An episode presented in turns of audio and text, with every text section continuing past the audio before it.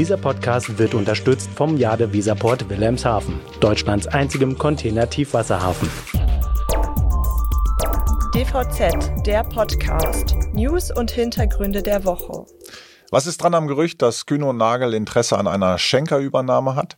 Wie hat der russische Angriffskrieg auf die Ukraine die Welt und damit auch die Lieferketten und die Logistik verändert? Und was bringt das Positionspapier der Verbände zur Fahrerausbildung? Das waren unter anderem ein paar Themen, die diese Woche die Branche bewegt haben und darüber wollen wir jetzt ein bisschen reflektieren. Mein Name ist Robert Kümmerlen. Und ich bin Sven Benür. Herzlich willkommen zu einer neuen Ausgabe von DVZ die Woche, dem Nachrichtenrückblick der DVZ. Robert, die Gerüchteküche um den anstehenden Verkauf von DB Schenker hat mal wieder ordentlich gebrodelt diese Woche. Im Interview mit dem Manager Magazin wurde Klaus Michael Kühne gefragt, ob er sich vorstellen könne, bei der Bahntochter einzusteigen. Was hat er denn darauf geantwortet? Tja, wir kennen Kühne ja als überlegten und ziemlich scharfsinnigen Geschäftsmann. Und da lag es auf der Hand, dass er einen Kauf nicht als sinnvoll ansehen würde, denn die Überschneidungen zwischen den beiden Unternehmen sind wohl doch zu groß. Interessant ist aber, dass er in dem Gespräch angedacht hat, sich indirekt, also über ein Engagement bei einem Finanzinvestor, der für Schenker bietet, partiell zu beteiligen. Das ist jetzt natürlich ziemlich unkonkret, könnte aber ein ganz kluger Schachzug sein, denn wenn vielleicht ein großer Wettbewerber zuschlagen würde, könnte das für Kühne und Nagel ein Problem werden. Sagt also zumindest Kühne selbst. Doch es bleibt dabei, das sind alles nur Gedankenspiele. Ja, kein Gedankenspiel und ziemlich traurig ist dagegen, dass die Weltordnung seit genau einem Jahr aus dem Gleichgewicht ist. Der russische Angriffskrieg gegen die Ukraine hat nicht nur unendliches Leid über die Region gebracht, auch die Logistikwelt hat sich komplett umstellen müssen. Viele Unternehmen haben ihre Engagements in Russland und dessen verbündeten Staaten beendet. Erst diese Woche hat Maersk verkündet, dass mit dem Verkauf der Standorte in St. Petersburg und Novorossiysk jetzt fast alle Aktivitäten in diesen Ländern eingestellt wurden. Die Redaktion hat aber noch mehr zum Thema recherchiert. Ganz genau. Es gibt einige Transport- und Logistikunternehmen, die trotz des Krieges die Lieferketten mit der Ukraine aufrechterhalten. So berichtet etwa der Grevener Logistiker Fiege, dass internationale Transporte deutlich komplizierter und teurer geworden seien. Es würden so gut wie keine Lkw-Fahrer aus der EU in die Ukraine fahren. Die Transporte würden größtenteils von ukrainischen Unternehmen übernommen. Zudem gäbe es vor Ort viele Einschränkungen für die Fahrer, beispielsweise wenn sie das Land verlassen wollen und ein Lösungsansatz sei daher, Fahrer mit doppelter Staatsbürgerschaft einzusetzen. Hm. Naja, jetzt vor einem Jahr hat der Krieg begonnen und äh, im Rückblick kann man allerdings sagen, dass die Krise und das völkerrechtswidrige Handeln der russischen Regierung, das hat ja schon viele Jahre früher begonnen. In diese Richtung hat sich auch Ewald Raben geäußert. Die Raben Group ist ja bekannt, ist ein niederländisches familiengeführtes Logistikunternehmen, das unter anderem in Polen und der Ukraine tätig ist. Und äh, Ewald Raben ist ja der CEO und hören wir mal, was er zum Jahrestag des russischen Überfalls zu sagen hat. Ganz ehrlich, wir mussten zurückgehen bis 2014.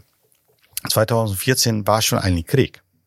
Nur wir in Europa haben es nicht verstanden und oder besser gesagt, wir wollten es nicht verstehen. Und das ist, tut mir sehr leid, äh, dass wir Politiker das nicht aufgenommen haben. Diesen ähm, Problemen, die wir heute haben, die kommen ja von 2014, nichts von 2022. Ja, das sind politische Fehlen. Ähm, wir haben ein, ein Sammelgutnetz äh, gehabt mit neun Niederlassungen. Heute haben wir die mit sechs Niederlassungen. Dazu haben wir noch äh, Dienstleister, die die letzte Meile mit uns betreiben. Und äh, insgesamt haben wir dann jetzt aktiv 16 Niederlassungen. Ähm, und äh, das ist sehr holprig weil einen Tag haben wir keinen Strom und das ist das kleinste Problem. Wir haben eigene Aggregate in, in den Niederlassungen, so, also wir können überleben. Aber das Schlimme ist natürlich, wenn wieder was passiert, dass da Raketen irgendwo unterwegs sind, dass wir im, im Bunker gehen müssen oder wenn es kein Bunker geht, dann gehen die Mitarbeiter im Auto, die fahren weg von der Niederlassung, um irgendwo mal weit weg zu sein in der Hoffnung, dass da nichts passiert. Ja, soweit Ewald Raben. Interessant finde ich auch die Ergebnisse der Recherche unseres Kollegen Oliver Link.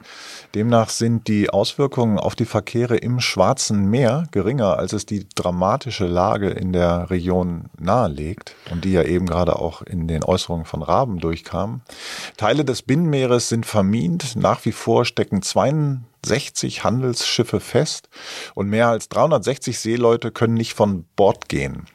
Dennoch sind die Containerverkehre vergleichsweise intakt. Ähm, es schrumpfte laut den jüngsten zur Verfügung stehenden Zahlen des Analysehauses Alphaliner für Dezember 2022 die monatliche Stellplatzkapazität der Containerverkehre im Schwarzmeer um nur 21,3 Prozent gegenüber dem Vorjahrsmonat.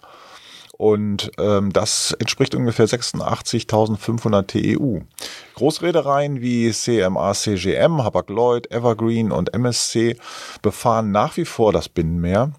Die meisten dieser Player beschränken sich dabei allerdings auf den westlichen Teil des Schwarzen Meeres. Nun, der ausführliche Bericht ist ja in der aktuellen DVZ zu lesen. Und ähm, ebenfalls darin zu finden ist das Themenheft Digitalisierung, das mir sehr gut gefallen hat. Aber Digitalisierung, das ist ja nur ein Schlagwort, äh, das begleitet uns schon sehr, sehr lange. Und äh, so wie es scheint, geht es damit ja nun auch nicht gerade äh, im, im Schweizgalopp voran, sondern eher langsam. In der Logistikbranche schätzt sich aber die Mehrheit der Unternehmen, das sind 56 Prozent, als Vorreiter beim Thema Digitalisierung ein. In der Gesamtwirtschaft dagegen sind es laut Umfragen des Digitalverbands Bitkom im Vergleich nur 32 Prozent. Der Digitalisierungsindex des Bundeswirtschaftsministeriums hingegen zeichnet ein negativeres Bild als das, was die Unternehmensvertreter oft skizzieren. Die, äh, der Studie zufolge entwickelt sich der Logistiksektor bei der Digitalisierung weiterhin unterdurchschnittlich. Ja, ganz genau so ist es. Da scheinen Wunsch und Wirklichkeit etwas auseinanderzugehen, wobei man auch sagen muss, dass einige Unternehmen wirklich viel in Sachen Digitalisierung investieren und tatsächlich vorne mitspielen. Nicht zuletzt deswegen, weil die Auftraggeber es in gewisser Weise ja auch erwarten. Zudem gibt es digitale Technologien, die auch die Logistik und das Supply Chain Management schon heute stark beeinflussen und künftig möglicherweise sogar beherrschen werden. Künstliche Intelligenz beispielsweise oder digitale Zwillinge sind da zu nennen. Na Robert, aber die Idee des digitalen Zwillings ist doch eigentlich nichts Neues. Da hast du natürlich einen Punkt, das stimmt. In Hightech-Branchen wie dem Flugzeugbau wird das Konzept eines digitalen Abbildes schon sehr lange benutzt. Ähm, dennoch muss man sagen, in den vergangenen Jahren wird die Technik regelmäßig als einer der Top-Trends diskutiert. Das hat sicher auch damit zu tun, dass mittlerweile Rechen- und Speicherkapazitäten von Computern sehr günstig und in großem Umfang verfügbar sind. Denn es müssen ja Unmengen an Daten verarbeitet werden. Künftig können digitale Zwillinge verwendet werden, um sehr komplexe Sachen abzubilden, wie eben globale Wertschöpfungsnetze, die Kooperation von Unternehmen oder Konstruktion und Planung von Gebäuden auch ein ganz, ganz wichtiger Punkt, inklusive aller Material, Energieströme und der Personenbewegungen. Über digitale Zwillinge habe ich übrigens mit Professor Julia Arlinghaus, der Leiterin des Fraunhofer Instituts für Fabrikbetrieb und Automatisierung in Magdeburg, einen Podcast aufgenommen. Und wir können ja mal kurz reinhören, was sie zu sagen hat. Ja, ich glaube, digitale Zwillinge können uns ähm, dabei helfen, einfach Transparenz herzustellen und vor allem Ursache und Wirkung ähm, viel besser miteinander, also viel besser zu verstehen. Ähm, wir, wir können selbstverständlich auch, wenn wir digitale Zwillinge von Liefernetzwerken haben, Simulationen machen davon, was wäre, wenn. Ähm, jetzt ist das mit den schwarzen Schwänen ja so, dass wir eine Schwierigkeit haben, das uns vorzustellen, was, was wäre, wenn dieses Was also da, das ist natürlich nach wie vor ein, äh, eine Herausforderung, aber auf jeden Fall haben wir eine Umgebung, in der, in der wir ähm, testen können, was das für unsere Lieferkette bedeutet. Auf der anderen Seite ist es so, dass ähm, es wird hier kein einfaches Optimum geben. Also es wird nicht so sein, nur weil wir jetzt einen digitalen Zwilling haben, dass wir sowohl total schlank und effizient sind und gleichzeitig total resilient gegenüber jeder Art der, der Störung sein werden. Ähm, also es wird keine einfache Lösung geben. Da muss ich den Zuhörern leider die, die Hoffnung nehmen. Aber wir haben die Möglichkeit, uns zu entscheiden, wo wir uns positionieren. Ob wir sagen, wir haben größere Bestände, ähm, weil die Chance da ist, dass unsere Lieferkette abreißt bei bereits einer kleineren Störung. Also wir haben einfach eine viel bessere Entscheidungsgrundlage und können viel besser ähm, Szenario-Management betreiben und viel besser Wahrscheinlichkeiten abwägen und bessere Entscheidungen finden. Also kann man das eigentlich auf eine Formel zusammenfassen. Der digitale Zwilling wird nicht alle Probleme lösen, aber bessere Entscheidungen ermöglichen. So wie die immer zahlreicher werdenden Anwendungen, die Daten mit Hilfe künstlicher Intelligenz auswerten. Genauso ist es. Die Formel ist natürlich komplex, wenn man sie sich genau anschaut. Also mit digitalen Zwillingen ist eine ganze Menge möglich und das wird halt Wirtschaft und Gesellschaft und vor allem die Arbeitswelt noch gehörig umkrempeln. Ähm, und außerdem muss man auch sagen, dass künftig nicht nur physische Tätigkeiten durch Automatisierung und Robotik ersetzt werden, sondern zunehmend tatsächlich auch intellektuelle Arbeiten. Aber das ist auch ein Riesenthema. Bleiben wir mal bei dem, was in dieser Woche noch wichtig war. Was ist dir da so aufgefallen, Sven? Na, ganz aktuell haben vier Spitzenverbände der Transport- und Verkehrswirtschaft ein Positionspapier veröffentlicht, in dem sie eine zügige Reform der Kraftfahrerausbildung fordern. Und sie skizzieren auch neun wichtige Aspekte, die eine gewisse Hebelwirkung haben könnten. Einiges von dem, was DSLV, BGL und Co. fordern, ist so oder in ähnlicher Form natürlich schon gesagt worden, aber einiges ist auch neu. Ich habe mir das Papier heute Morgen mal angeschaut und die Inhalte in unserem Newsletter DVZ der Tag zusammengefasst. Und wer die Langfassung lesen will, der kann natürlich den Link in den Show Notes nutzen. Dann liegt der Ball also jetzt im Feld von Verkehrsminister Volker Wissing. Mal schauen, was er dazu sagt. Ähm, aber nochmal zurück zur Branche. Es gab auch eine betrübliche Nachricht in dieser Woche. Ja, Robert, das ist in der Tat so. In Winsen an der Luhe sind nämlich ziemlich große Träume zerplatzt. Ähm, das Lkw-Startup Clean Logistics, das ist nach viereinhalb Jahren in die Insolvenz gegangen. Die Investoren haben einfach den Geldhahn zugedreht. Äh, Moment mal, nehme ich mal bitte mit. Was macht denn den Fall überhaupt so besonders? Ja, die Geschichte hinter Clean Logistics ähm, ist wirklich eine besondere, denn das Unternehmen wurde gegründet, weil der Dirk Grass, der war damals noch CEO des Logistikdienstleisters Harry AG, bei keinem der großen OEM Brennstoffzellen-Lkw bestellen konnte. Das hat ihn ja doch ziemlich äh, äh, auf die Palme gebracht. Also hat er sich kurzerhand mit Dirk Lehmann zusammengetan. Der war damals geschäftsführender Gesellschafter von Becker Marine Systems. Und äh, die beiden haben dann auf eigene Faust solche Fahrzeuge bauen wollen. Besser gesagt, also sie haben Diesel-Lkw genommen und äh, haben dann gesagt, da nehmen wir einfach alles raus, was Diesel ist und bauen all das ein, was Brennstoffzellentechnik ist das ist eine ganz spannende Idee, die die Fantasie beflügelt hat und die technische Entwicklung ist dadurch sicherlich dann auch noch äh, vorangetrieben worden, aber vielleicht ist das auch zu früh gekommen. Scheint eine Geschichte ohne Happy End zu sein, aber vielleicht dreht sich das Blatt ja doch noch. Ähm, der Gang zum Insolvenzgericht bedeutet ja nicht immer automatisch das Aus. Was ist dir sonst noch positiv aufgefallen? Tatsächlich zeichnet sich eine Entwicklung ab, die vielleicht Entlastung in Sachen Fachkräftemangel bringen könnte. Die Bundesregierung, also namentlich Arbeitsminister Hubertus Heil und die Entwicklungsministerin Svenja Schulze, die wollen nämlich in neun Ländern sogenannte Zentren für Migration und Entwicklung einrichten. Deren Zweck soll es sein, neue Arbeitskräfte für Deutschland zu gewinnen und auszubilden. Das Ganze ist vorerst auf drei Jahre angelegt und wird mit 150 Millionen Euro finanziert. Und vielleicht sollten sich die Spitzenverbände, die ja nun auch den Fahrermangel bemängelt haben, ähm, mal in den beiden Ministerien äh, melden und vorstellig werden und Chancen für die Branche ausloten. Um welche Länder handelt es sich denn? Naja, derzeit stehen auf der Liste Ghana, Marokko, Tunesien, Ägypten, Jordanien, Nigeria, der Irak, Pakistan und Indonesien. Mhm. Das klingt in der Theorie ja ganz gut. Die Frage ist aber, wie nachhaltig das Ganze auch sein kann. Dass Menschen sich nicht so ohne weiteres in einem neuen Land oder auch einem neuen Beruf wohlfühlen, ist ja bekannt.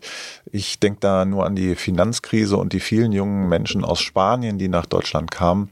Mittlerweile sind die meisten ja wieder in ihre Heimat zurückgekehrt. Möglicherweise hilft es ja auch ein wenig, in die Willkommenskultur hierzulande zu investieren. Ja, vielleicht. Schließlich geht es doch auch darum, den Menschen eine langfristig attraktive Perspektive zu bieten. Genau, Langfristigkeit ist ein gutes Stichwort. Unsere aktuelle Umfrage auf LinkedIn hat sich ja um den EU-Vorschlag zur künftigen Regelung der CO2-Emissionen für Lkw gedreht. Wie war denn da die Resonanz? Tatsächlich hat sich die DVZ-Community auf LinkedIn bei dieser Frage eher mit Antworten zurückgehalten. Von den 172 Teilnehmern gaben 62 Prozent an, dass sie abwarten würden, wie sich denn die Dinge entwickeln, bevor sie eine definitive Entscheidung treffen wollen. Für immerhin 28 Prozent ist hingegen klar, dass sie schon heute CO2-freie Lkw anschaffen wollen und weitere 10 Prozent würden erst zu einem konkreten Stichtag umsteigen. Ein interessantes Ergebnis. Mal schauen, wie sich die Meinungen im Laufe des Abstimmungsprozesses noch verändern werden. Immerhin muss das Thema ja ziemlich zackig durch die Gremien gehen, wenn es noch vor dem Ende der aktuellen EU-Legislaturperiode verabschiedet werden soll. Und bis dahin dauert es ja nicht mehr lange. Übrigens, wer sich für emissionslose Lkw interessiert, kann sich ja mal beim Kanal Truck Insider schlau machen, welche Möglichkeiten es da gibt. In dieser Woche geht es da zum Beispiel darum, was der Brennstoffzellen-Truck von Mercedes, der Actros Generation 2 kann. Den Link haben wir in die Shownotes gepackt. Jetzt bin ich gespannt darauf, wie die DVZ-Fans auf LinkedIn auf unsere aktuelle Umfrage antworten. Wir wollen nämlich wissen, wie gut die Logistikunternehmer ihre Nachfolge geregelt haben. Ja, das ist wirklich ein wichtiges Thema, denn das Institut für Mittelstandsforschung schätzt ja, dass in den kommenden Jahren, also bis 2026 deutschlandweit 190.000 Unternehmen vor der Frage stehen, wer sie weiterführen wird. Und davon sind mit Sicherheit auch eine ganze Reihe von Transport- und Logistikunternehmen betroffen. Apropos Umfrage, auch die Bundesvereinigung Logistik will mal wieder etwas wissen. Sie erstellt derzeit eine Studie zum Thema Cybersicherheit in der Logistik und ist auf die Mitarbeit der Praktiker angewiesen um eben ein möglichst klares Bild zu zeichnen und Handlungsempfehlungen geben zu können. Und das ist ja nun wirklich ein, ein äh, ganz wichtiger Themenkomplex auch ähm, mit einer hohen Dynamik. Angesichts der heftigen Hacker-Aktivitäten, die mitunter auch schon den einen oder anderen Logistikdienstleister lahmgelegt haben, muss man sich ernsthaft mit dem Thema auseinandersetzen. Naja, eines ist doch klar, die Gefahren aus dem Netz, die werden nie weniger. Und diese 15 Minuten für die Umfrage das dürfte wirklich gut investierte Zeit sein. Ja, und das war's dann auch schon wieder für dieses Mal. Vielen Dank an alle Zuhörenden fürs Zuhören natürlich. Die Links zum Podcast mit Professor Julia Arlinghaus und zum Themenheft Digitalisierung finden Sie in den Show Notes, das hatten wir schon gesagt. Von dort kommen Sie auch per Link zu unserer aktuellen Umfrage zum Thema Wie gut regeln Logistikunternehmen ihre Nachfolge auf LinkedIn und zu der BVL-Umfrage zum Thema Cybersicherheit. Außerdem habe ich natürlich auch den Link hin zu dem Positionspapier der Verbände dort hinterlegt. Ja, und wie nach jeder Folge möchte ich daran erinnern, dass man diesen Podcast natürlich auch abonnieren kann, und zwar auf allen gängigen Podcast-Plattformen, damit Sie nie eine Folge verpassen. Über ein Sternchen oder Daumen hoch freuen wir uns natürlich ganz besonders. Wenn Sie Fragen haben oder uns Feedback geben wollen, können Sie jederzeit eine E-Mail schicken an redaktion.dvz.de. Wir verabschieden uns und wünschen Ihnen ein schönes Wochenende. Hören Sie gern nächste Woche Freitag wieder rein in unseren wöchentlichen Nachrichten-Podcast. Mein Name ist Robert Kümmerlen. Und ich bin Sven Benür. Dieser Podcast wurde unterstützt vom Jade Weserport Wilhelmshaven, Deutschlands einzigem Container-Tiefwasserhafen.